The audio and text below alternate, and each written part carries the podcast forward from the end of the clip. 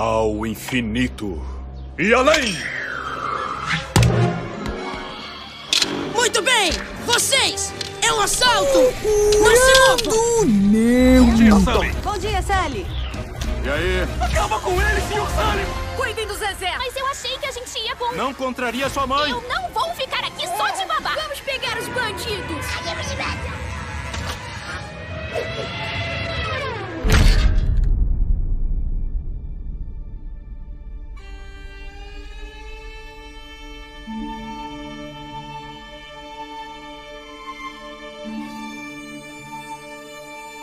Boa noite, meu nome é Paula, eu sou especialista de tecnologia do grupo de soluções para efeitos especiais. Nós estamos aqui hoje para falar da parte 2 do livro Criatividade S.A. Olá, boa noite. Eu sou o Renan, sou produtor de efeitos especiais, faço parte do grupo 14 também. Boa noite, pessoal. Eu sou o Thiago Furtado, produtor de dramaturgia, e estou integrando também o grupo 14 para a gente falar aí dessa parte interessante do livro. Então, pessoal, o grupo anterior começou a falar sobre o banco de cérebros, como é que ele é formado, qual foi a ideologia por trás dele. E nesse nosso podcast nós vamos falar um pouco da, de como você sustenta essa cultura. Eles pregam muito é, a questão da sinceridade. A pessoa tem que ter um pouco de maturidade também de entender que não está sendo não está sendo colocado ali algo uma crítica só por, por criticar, né? Uma crítica construtiva que muitas vezes tá, do líder do projeto está tão imerso na, naquela tarefa ali ele não, não consegue é, ver alguns pontos falhos. Pois é, Renan, mas eu acho que aqui a gente ainda precisa vencer um pouco dessa cultura do fracasso, essa cultura do medo.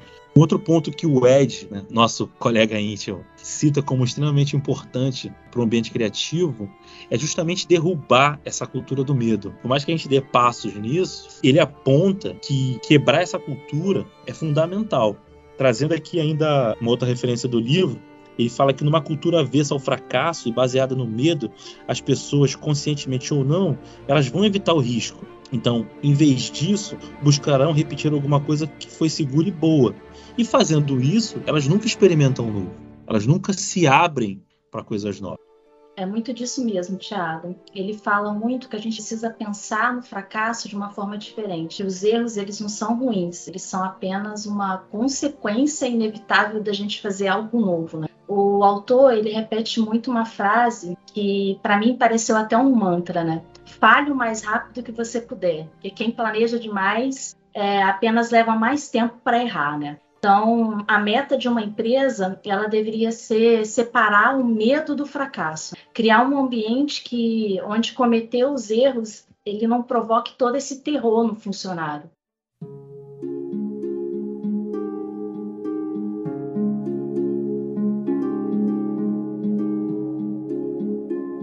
Sustentar a, criatividade é isso. É impossível dizer que você vai criar alguma coisa e você não vai errar naquilo. E essa ideia da caça às bruxas é a pior coisa possível. Porque ninguém quer ficar exposto, ninguém quer errar, ninguém quer ser criticado. E se a pessoa não, não se sente num ambiente protegida daquilo, né? Ou seja, se a pessoa sente que está num local onde que se ela errar, ela vai ser apedrejada, vamos dizer assim, ela vai, não vai errar, ela vai tentar fazer o máximo para não errar. Não que a gente busque errar, né? Não é isso. Mas errar sabendo que está tudo bem, eu achei muito legal. Eu, uns anos atrás, eu trabalhei, é, trabalhava na exibição, na área de exibição aqui da Globo. E como exibição, né, vocês podem pensar que, pô, a gente não quer ficar nunca fora do ar, nem um segundo que seja. Daí a gente fez alguns treinamentos, coisa e tal, e eu participei de um treinamento sobre confiabilidade de sistemas com um professor na época que estudava aviação civil. E aí ele trouxe alguns cases da Gol e disse que é, eles tinham uma cultura no seguinte, que assim, se você cometesse qualquer erro e você falasse a verdade sobre aquele erro, desde que você não estivesse é, sob efeito de entorpecentes ou alcoolizado ou alguma coisa desse tipo, não tinha problema nenhum. Era instituído que você não teria tipo, nenhum tipo de sanção. Assim, as pessoas iam explorar o que, que aconteceu, por que, que aconteceu, para evitar que aquilo se repetisse. Então, era a cultura da empresa não punir esse tipo de erro. Eu acho que é, né, que ele traz, ele acho que é muito importante isso para o ambiente. Tem um custo associado à inovação. Você não consegue inovar no 0800. É, ele cita, né, que no ambiente criativo, essa cultura da, da falha zero, é, é mais do que inútil, né? Ela é, ela é contrária ao que um ambiente criativo precisa gerar. Né? É, às vezes a, a falha e o resultado que você encontrou nessa falha é, é bastante importante que você também divulgue para o grupo, né? Primeiro, para também o, o, grupo não errar onde você errou. E segundo, para se amanhã ou depois ou tiver uma oportunidade de seguir com aquela tua, a tua o primeiro caminho que você propôs ali, uma outra pessoa seguir o, o trabalho ali que pode vir a gerar bons resultados no futuro. Assim, pegando essa questão da implementação de uma cultura de sinceridade hoje dentro da nossa empresa, eu acredito que deve começar dentro dos setores. Então, eu acredito que eles vão ter mais, vão ser mais propícios a escutar esses, essas críticas construtivas e não levar para um caminho ruim, não achar que é uma crítica destrutiva, né, na, na sua ideia. E a partir daí você começar a distribuir essa cultura de sinceridade com as pessoas mais você tem mais intimidade também nos outros setores dentro da, da tecnologia. É, eu acho que a gente também tem que partir do princípio, né, que assim, que a equipe, né, que todo mundo está ali trabalhando empenhado para o melhor e que imprevistos vão acontecer. Eu acho que aceitar a imprevisibilidade é o primeiro passo num ambiente criativo para a gente é, é, derrubar qualquer tipo de, de, de obstáculo para esse caminho. É, é, acreditar que a gente vai sempre acertar, eu acho que é, é partir do erro é, é errada a largada. Cada vez mais, quando a gente discute por que erramos, como erramos, como evitamos, que medidas, e, e com as pessoas que participaram daquele erro envolvidas nisso, você, você gera maturidade, você gera é, é, compromisso uns com os outros. Tem um trecho do livro aqui que expressa bem essa parte. Ele fala assim: ó, em vez de tentar evitar todos os erros, devemos assumir, como quase sempre é o caso, que as intenções do nosso pessoal são boas e que eles querem resolver os problemas. Dar-lhes responsabilidades, deixe que os erros aconteçam e que as pessoas os corrijam. Se existe medo, há uma razão. Nossa tarefa é encontrá-la e corrigi-la. O trabalho do gerente não é evitar riscos, mas desenvolver a capacidade para se recuperar deles.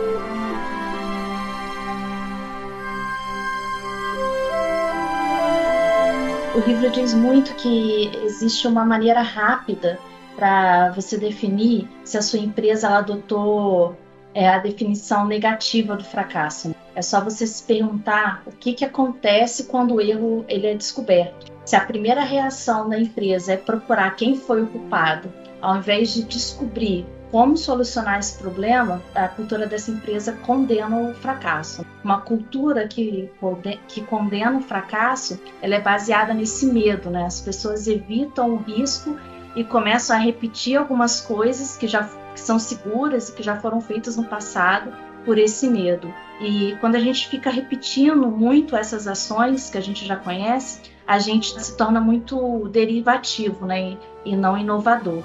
Eu acho que essa é a principal questão do medo e do fracasso.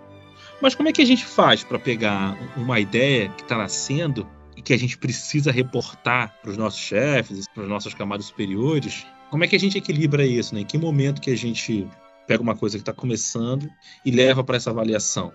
Mas uma vez que a gente está num ambiente né, onde o medo está controlado, que a, essa cultura do fracasso ela ela ela está vencida ou pelo menos em processo disso, a gente precisa também lidar com outras questões. Ele traz aqui um capítulo todo do livro que ele traz o conceito de fera faminta e bebê feio. Que ele fala que no início todos os projetos dele são bebês feios em formação. Ele diz que é importante haja uma compreensão que a originalidade no início ela é frágil. E a gente precisa proteger isso. São os uhum. primeiros esboços, esboços dos filmes, que são ali versões em miniatura do que o filme pode se tornar. Isso. E que a função principal ali deles era proteger esses bebês, né? Tinham julgamentos apressados em cima do que era ainda um esboço. É, ele faz um, uma referência como, como uma empresa, como uma fera faminta em algum momento da, da Pixar, eles estavam lançando os filmes e fazendo sucesso, e, e, e a empresa queria cada vez mais, os acionistas né, queriam cada vez mais outros filmes e outras coisas, para que isso fosse se alimentando e tudo mais. Só que ele fala que é, essas ideias, né, esses bebês feios, eles precisam ser nutridos e que é necessário um tempo e uma paciência para que, que eles cresçam. E isso gera uma dificuldade de coexistir com essa fera. Então, é, não é uma ideia fácil de aceitar. É comum pensar que todos os filmes da Pixar, quando, quando eles nasceram, eles já eram prontos e bonitos e, e o sucesso que a gente consegue. Mas na verdade não.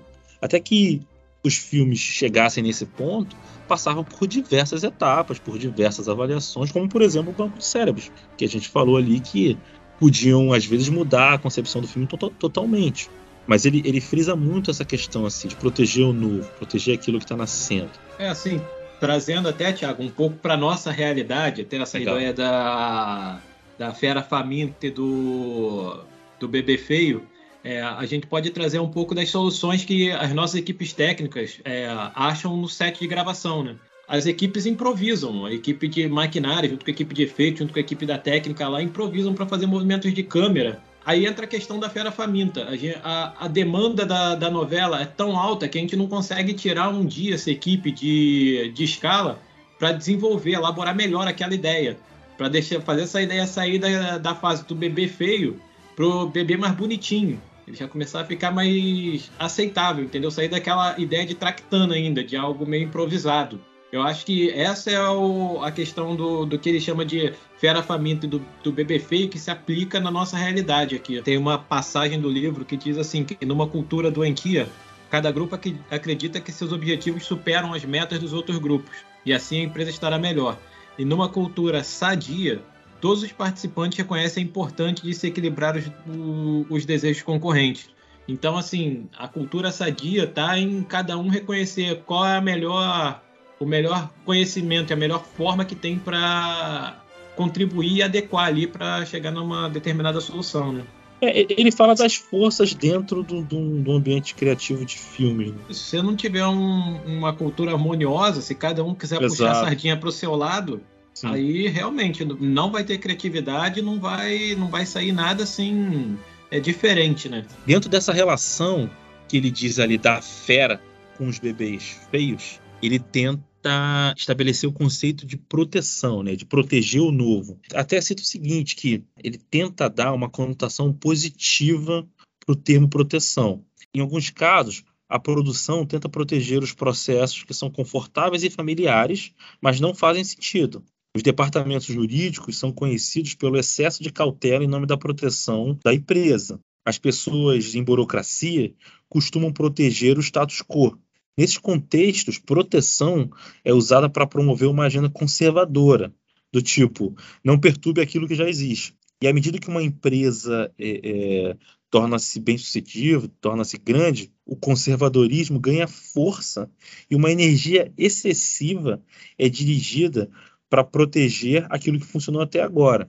E ele fala que é o seguinte, quando ele quer defender o novo, ele usa isso no sentido diferente. Quando alguém tem uma ideia original, ela pode ser até meio desajeitada, mal definida, mas também ela é o oposto daquilo que está estabelecido. Ele fala que esse é precisamente o aspecto mais estimulante disso. Se a ideia no estado vulnerável for exposta a, a, a energias negativas, que não conseguem, de repente, enxergar o potencial, elas podem parar de crescer e até morrer. Então, parte do trabalho do gerente, né, da pessoa que está defendendo o ambiente criativo, é proteger essa ideia dessas forças para que ela cresça. E aí, lá no final, ele cita essa parada, Paulo, do programa de estágio. Ele fala o seguinte, ó, um dos exemplos favoritos de como a proteção pode facilitar o engajamento provém não de um filme da Pixar, mas do nosso programa de estágio o Ed viu que a empresa deveria se iniciar de um programa de estágio,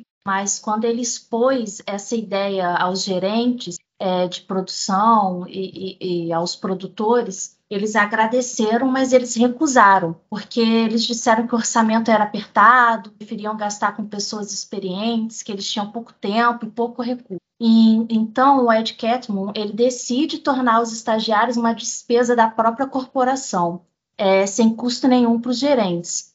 E aí, algumas áreas elas começam a incorporar esses estagiários e começam a ver os benefícios. E a partir daí, a partir de alguns anos, ficou muito claro que eles não precisavam mais desse financiamento, né, dos fundos corporativos, e foi super bem aceito e quase todas as áreas começaram ali a se beneficiar desse novo processo. E ele diz também, né, que aí o programa de estágio, ele inicialmente precisou dessa proteção da empresa, mas depois ela se livrou dessa necessidade.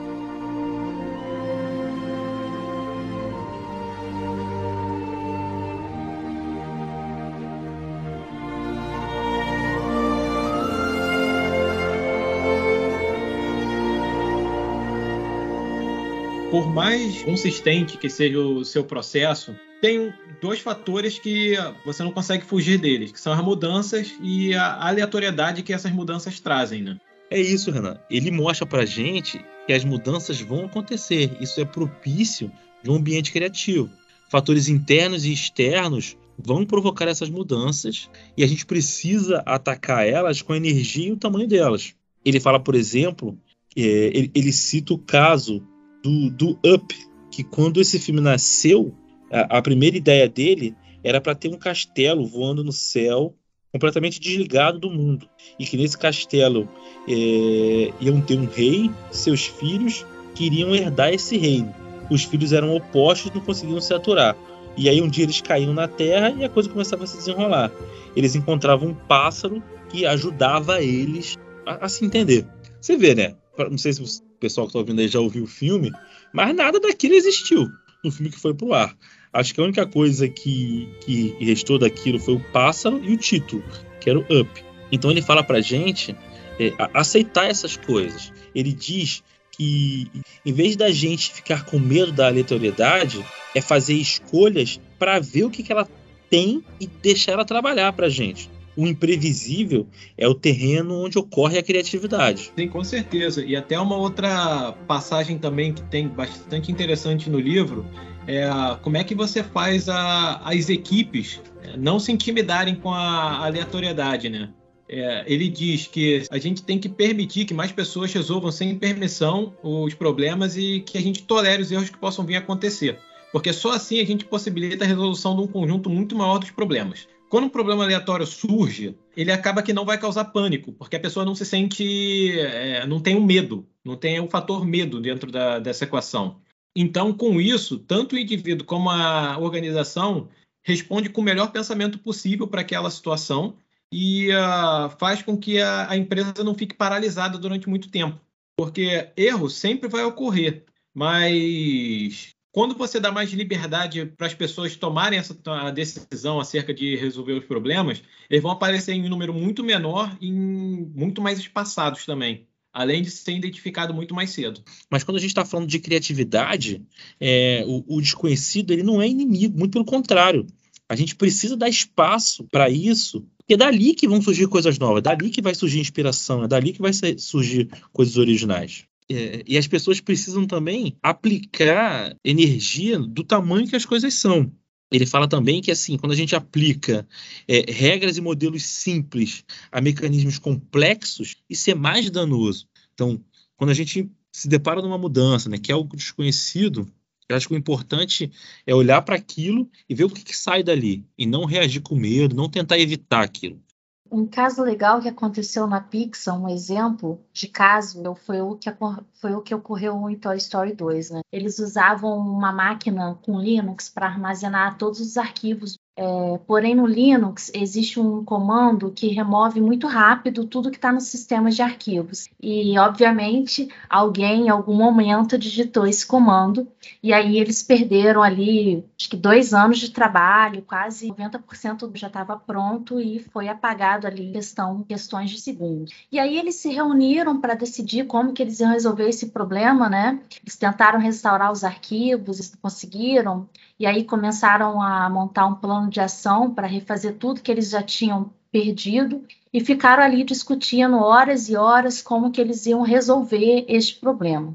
Até que uma diretora do filme lembrou que ela podia ter o backup desse do, do Toy Story no seu computador pessoal, né? Porque ela tinha tido filho há muito pouco tempo e estava trabalhando muito de casa, enfim. Depois de algumas horas dessa tragédia, eles conseguiram resolver o problema, foram lá, buscaram esse backup, mas o que ficou de grande aprendizado nessa história é como eles lidam com os problemas, né? Assim que eles perceberam que eles perderam todo o filme, as prioridades eram tentar restaurar o filme ou criar um plano de ação para produzir um novo e também adotar algumas ali, restrições é, preventivas para que esse comando não fosse acessado por qualquer funcionário, né?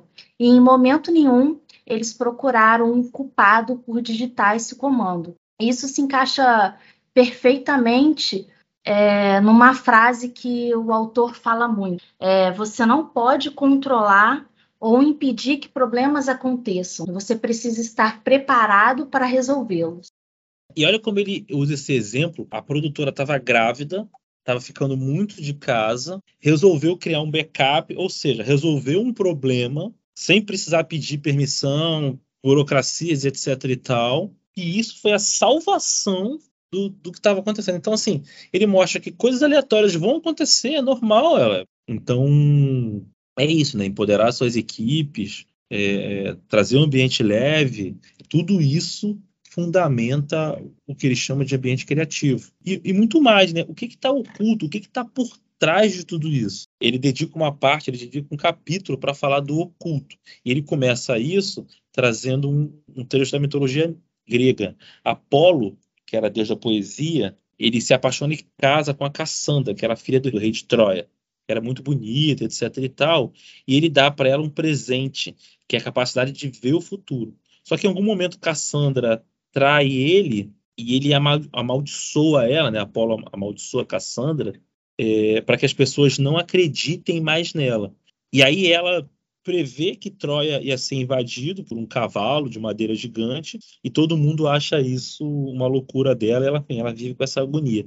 É, ele traz essa história e diz que tradicionalmente é uma história que é contada sobre alertas que são dados e são ignorados. Mas para ele são questões diferentes. Ele pensa o seguinte: será que era a Cassandra que estava amaldiçoada?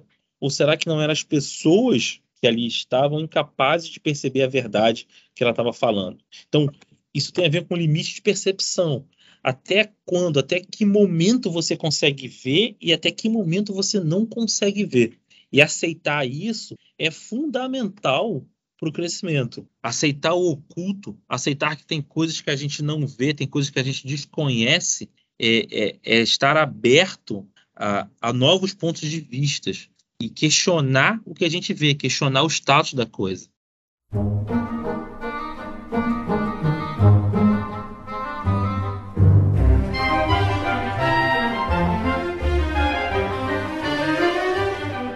Que, que ele chama de oculto? Quando eles começam a desenvolver um filme, eles não têm ainda o que o público vai gostar, o que o público não vai gostar. Eles têm, assim, uma ideia do que foi sucesso no passado com ideias que eles acham que podem vir a ser um novo sucesso, né?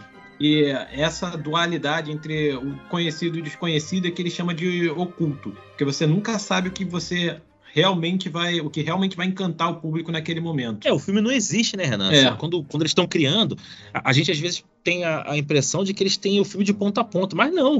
É, naquele momento do tempo, o fim do filme não existe. Então, toda essa construção, tudo isso que ele mostrou pra gente, é, do banco de ideias, etc e tal, de todo o desenvolvimento que ele traz até aqui, é o que forma, é o que transforma aquela ideia num filme de sucesso. Porque, por exemplo, a gente sabe que não sabe muitas coisas, né? Eu, eu não faço ideia como é que, sei lá, se transplanta um rim. Então, assim, se eu precisar falar disso e eu estar tá aberto a que eu não sei disso, vai me permitir explorar isso com muito mais afinco. Ele até fala no livro que as pessoas mais criativas vão procurar estar sempre na parte do desconhecido que elas se sentem assim desmotivadas estagnadas no conhecido. Elas procuram sempre estar tá fazendo, sempre estar tá em busca do novo, em busca do novo, em busca do desafio. E ele traz aqui um ponto também muito legal nesse capítulo, que é o papel do gerente nesse, nesse aspecto. O gerente, né, aquela pessoa que está liderando, ela, ela precisa, assim, é quase que uma obrigação dele conduzir o, o processo com esse viés e entender E tem coisas por trás da, fala, assim, dos posicionamentos da sua equipe. Ele critica, por exemplo, a estrutura hierárquica das coisas. Ele fala que quando ele, é, é, no início da carreira dele, em Nova York, né, quando ele começou a trabalhar, ele tinha ali 20 pessoas do lado dele, quase que pares. Então, as pessoas eram extremamente francas com ele. À medida que ele foi crescendo e que a Pixar tomou o, o tamanho que ela tem, e começou a, a, ser uma empresa mega, com, com, centenas de funcionários, as pessoas começavam a se tolir, né? É, perto dele. Começavam a não trazer os problemas da forma que ele gostaria. A visão de quem está num nível hierárquico alto é limitada. Porque é natural você pensar que as pessoas que estão abaixo daquele nível vão se preservar. Então, o gerente tomar decisões a partir somente de poucas pessoas que estão ali perto deles será uma decisão limitada, porque ele está ignorando tudo aquilo que ele não está vendo. Então, novamente, aceitar que existe algo a mais é fundamental na condução de processos criativos. E quando você até traz é, é, aquela coisa do passado, né? Tem uma frase legal que ele fala que assim, o passado ele tem que ser o nosso professor, mas não o nosso senhor.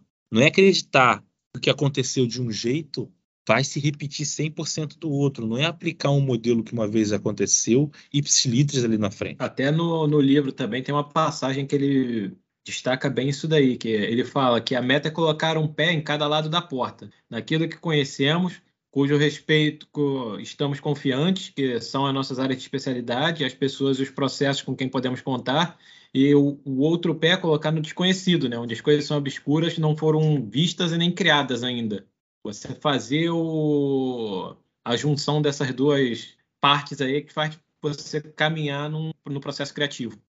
Sem dúvida. E ele traz muito exemplo, né? Uma, uma parte, acho que uma coisa legal desse livro é que ele traz muitos exemplo, exemplos práticos da vida dele. Dentro dessa, dessa coisa da, da cultura sadia, né? De, de aceitar novos pontos de vista, ele traz um exemplo aqui quando eles estavam fazendo Up é, e eles tinham uma produtora de efeitos visuais de fora. E ele diz que um dos problemas até custosos era que a partir do momento que eles já começavam a falar sobre o filme, já começavam a ter ideias, é, eles já queriam esboços. Então os animadores já começavam a trabalhar desde a largada. Só que isso mudava inúmeras vezes, inúmeras vezes. Conclusão, o filme ficava mais caro. Então ela sugeriu o seguinte, pô, em vez da gente botar os animadores agora aqui no, no dia 1, vamos segurar, vamos amadurecer as ideias e entregar blocos de trabalhos mais fechados para os animadores. Parece tão óbvio, né, falar isso, mas eles inseridos no contexto deles e, e, carregados do passado deles, de terem feito assim várias vezes, não estavam enxergando. Então, uma produtora de fora, com uma outra visão, conseguiu mostrar para eles uma, uma grande oportunidade de trabalho, de economia e de, de celeridade no processo deles.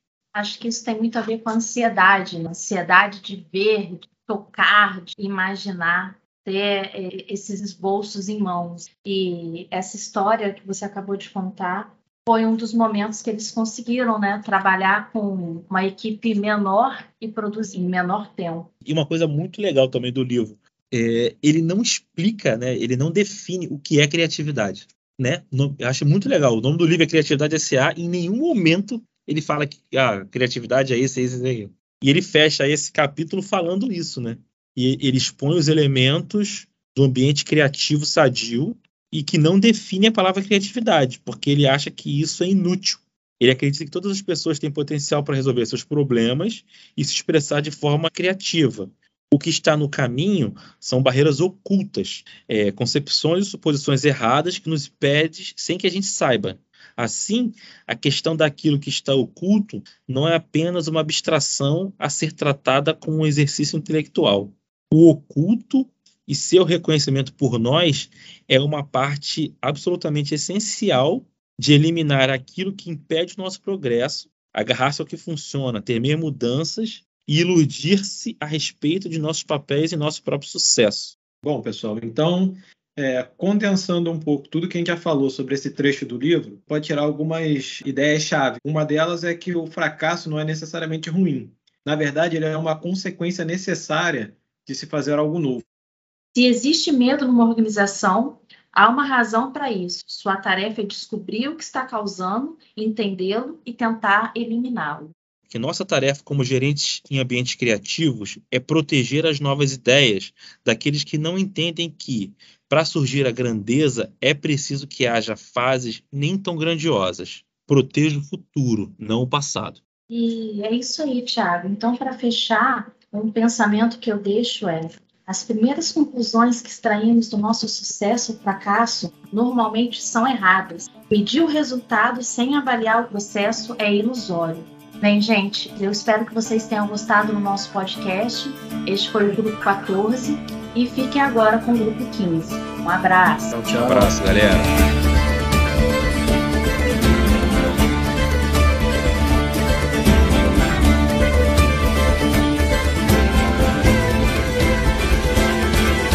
cold wind is calling.